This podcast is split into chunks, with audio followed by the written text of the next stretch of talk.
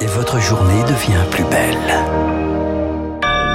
Merci d'écouter Radio Classique. Il est 9h et voici l'information avec Julie Droin.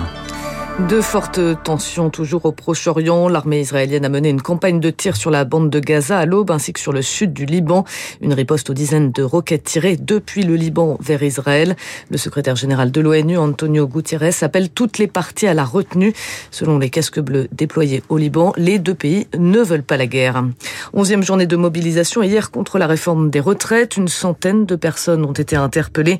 Ces manifestations ont réuni près de 2 millions de personnes selon les syndicats. 570 000 selon le ministère de l'Intérieur. La première ministre Elisabeth Borne appelle maintenant à respecter une période de convalescence afin d'éviter que les syndicats ne sortent humiliés de cette séquence. Emmanuel Macron termine de son côté sa visite officielle en Chine ce vendredi et sur la guerre en Ukraine, le président a demandé au chef d'État chinois Xi Jinping de ramener la Russie à la raison. Il a également plaidé pour une reprise des discussions au plus vite afin de bâtir une paix durable. En ce week-end de Pâques, Bison Futé prévoit une circulation difficile sur tout le territoire, avec l'île de France et la vallée du Rhône classées rouges dans le sens des départs. Enfin, SpaceX prépare le premier vol orbital de sa fusée Starship destinée à emmener des humains sur la Lune et sur Mars.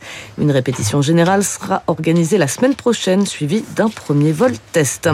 Un mot de la bourse qui est en légère hausse à plus 0,35% avec 7350 points. Radio Classique, il est 9h02.